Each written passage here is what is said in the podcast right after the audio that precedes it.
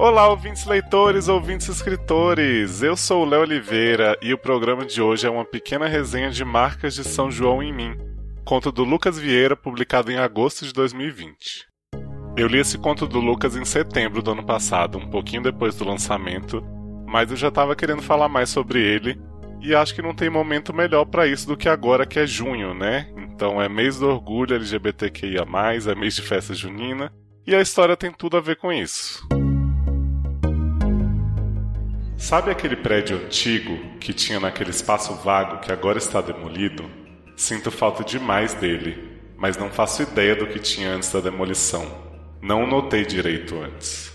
Era o que eu estava pensando enquanto pedalava ao longo da Avenida Café, indo em direção ao campus da universidade. Tinha certeza que tinha um prédio bem antigo entre o McDaisy e o Mercado Novo que abriu. E acho que não fui o único a sentir isso, porque no painel vermelho na parede do fast food tinha a palavra saudade pichada em preto. Ou talvez não fosse saudade do lugar. Então que saudade era aquela? Tinha por toda a cidade também, e eu só tinha notado agora. Esse trechinho que eu li tá no prólogo de Marca de São João em mim. E como vocês devem ter percebido, um dos temas principais, se não o principal desse livro é saudade.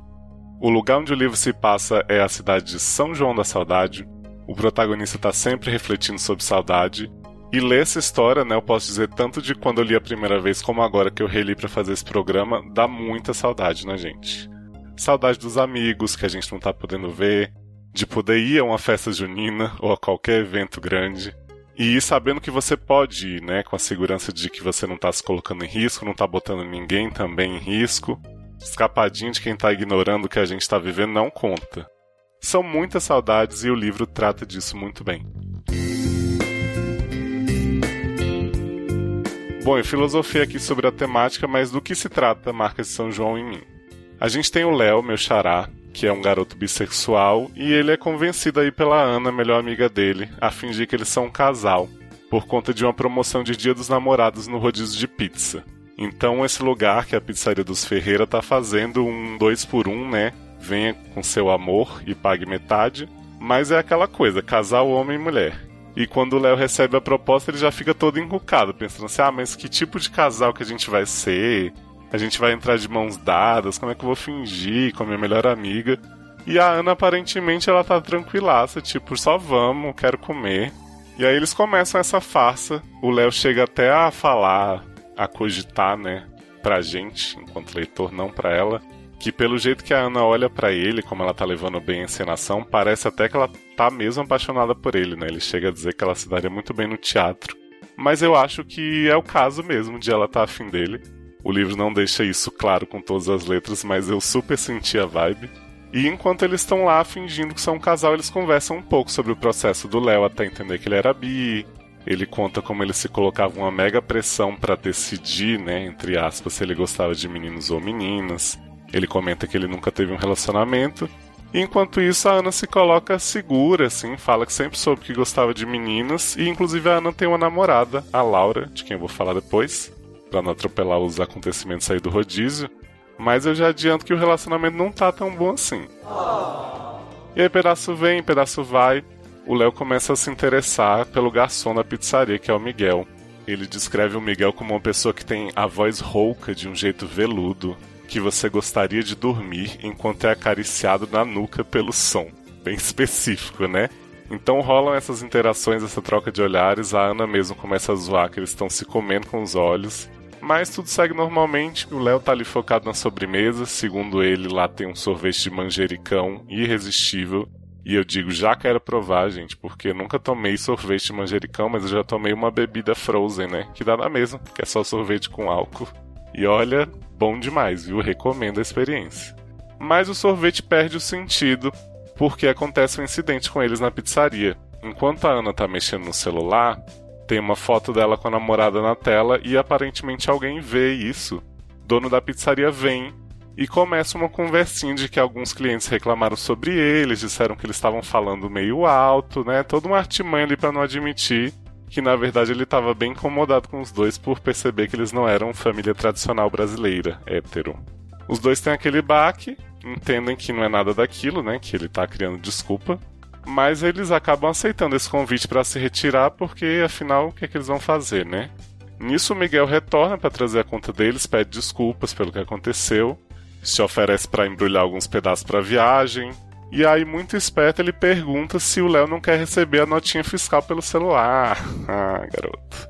Léo aceita, sendo que ele mesmo confessa pra gente que não guarda notinha nenhuma, mas né, vai que era uma possibilidade aí. E a partir daí o contato entre eles vai se estabelecer, né? Então, ponto pro Miguel, muito esperto aí na técnica de conseguir o número de alguém.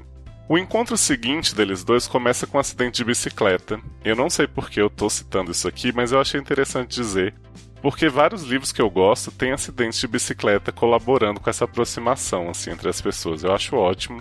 Inclusive tem acidente de bicicleta no meu livro também. Só quis abrir esse parênteses.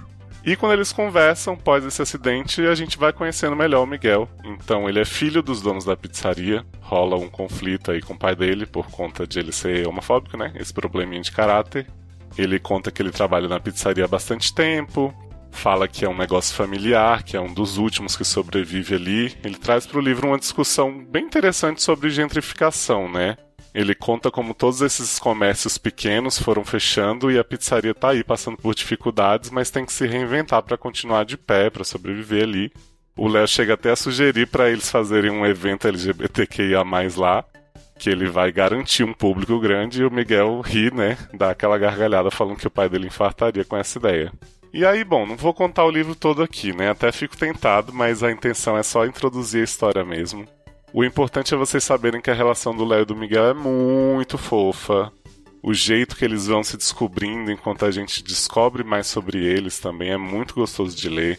E tem esse ambiente da festa junina presente o tempo todo, então fogueira, comidas sendo citadas, umas descrições de dança deles que até eu que não danço nada fiquei com vontade de dançar forró do jeito que os personagens estão fazendo.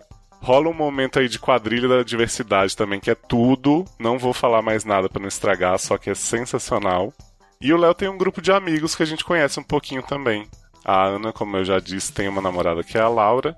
Elas têm esse relacionamento um pouco instável, parece aquela coisa de estar tá calibrando as coisas ainda. Eu acredito que por conta desse possível amor que a Ana sente pelo Léo, e a própria Ana fala sobre um outro casal de meninas que eles conhecem, que são a Raquel e a Luna, que elas são perfeitinhas, têm aquelas declarações de amor impecáveis. E ela diz que ela sente uma invejinha, né? Que ela queria viver algo desse tipo. O próprio Léo, enquanto ele tá conhecendo o Miguel também, ele conta como ele se espelha nas meninas e como ele gostaria de ser um pouco como elas. E aí a Laura, que é a namorada da Ana, segundo o que o Léo diz pra gente, né, enquanto narrador, parece ter uma implicância leve, assim, com o grupo. Talvez isso já seja reflexo dessa insegurança dela no namoro. Mas ela, para mim, tem uma das melhores falas no livro, que é enquanto o grupo tá falando de vários assuntos, eles colocam na roda umas ideias de fanfic com o Jacob e o Edward. E aí a Laura solta que ela ama a versatilidade deles, porque eles falam de gentrificação a crepúsculo numa fluidez impressionante. Inclusive o Léo é fanfiqueiro, ele conta pro Miguel isso em algum momento, então tá aí uma coisa para toda a nação fanficker se identificar. Espero fazer alguns programas de fanfic aqui em breve, viu? Fiquem ligadinhos. E é isso, gente. Se tem um livro que faz jus àquela coisa do quentinho no coração, é esse. Além do romance e das amizades, tem uns momentos familiares muito legais. Tem uma cena linda do pai do Léo conversando com ele, sobre como eles meio que se afastaram. Foi uma situação que lembrou um pouco a minha relação com meu pai, então me tocou bastante. E é um conto muito bonitinho, com um clima meio agridoce.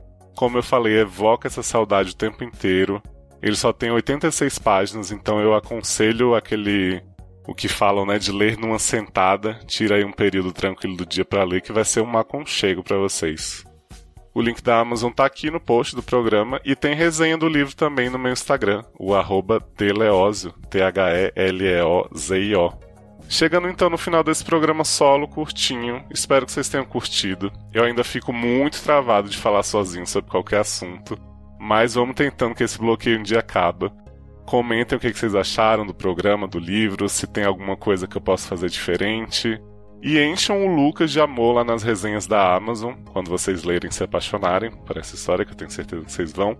Vão lá nas redes sociais dele, vamos apoiar os autores nacionais, os autores independentes, porque de verdade, gente, agora que eu tô lá, como um deles faz muita diferença. E dando um recado para vocês que talvez fique ultrapassado logo, mas vai que vocês ouviram esse trajeto a tempo, né? O meu romance de estreia, o Entretempo, está de graça na Amazon até amanhã, quarta, 9 de junho. Baixem, divulguem para os amigos. Já estou em alguns rankings lá de mais baixados em romances que eu cheguei em oitavo. No geral, cheguei em décimo quarto. Foi uma ação que o pessoal do KD LGBT ajudou muito, colocando lá por conta do Flicadê, o festival deles, que aliás está incrível, viu, gente? Sigam o KD LGBT, vão lá no Flicadê conferir as mesas que ainda estão rolando. E eu tô super feliz com os resultados. Foi muito importante ter essa, esse período gratuito aí para aquecer porque vem aí o livro 2, viu, gente? Cola nas minhas redes que eu vou encher de novidade aí sobre o segundo volume a qualquer momento. Então esse foi o trajeto de hoje, um formato diferente, mais curto, mais focado. Convido vocês a ouvirem os outros programas aqui da casa, né? Então no Seriadores Anônimos, no Sede no Ar, no Logado com 2Gs, eu tô sempre falando de séries, dando conselhos para as pessoas, trollando um pouquinho, abraçando um pouquinho. Um grande beijo a todos, vamos ficar aqui com essa saudade, com esse calorzinho de São João e pensar que em breve tudo vai estar tá melhor pra gente viver histórias como a do Léo e do Miguel. Poder sair, poder dançar quadrilha, comer uma canjiquinha, tomar um quentão. É só vir a vacina no braço de todo mundo. Se você pode vacinar e ainda não fez isso, pelo amor de Deus, para de ser doida e vai. Quanto antes essa fila andar, mais rápido a gente mata a saudade uns dos outros.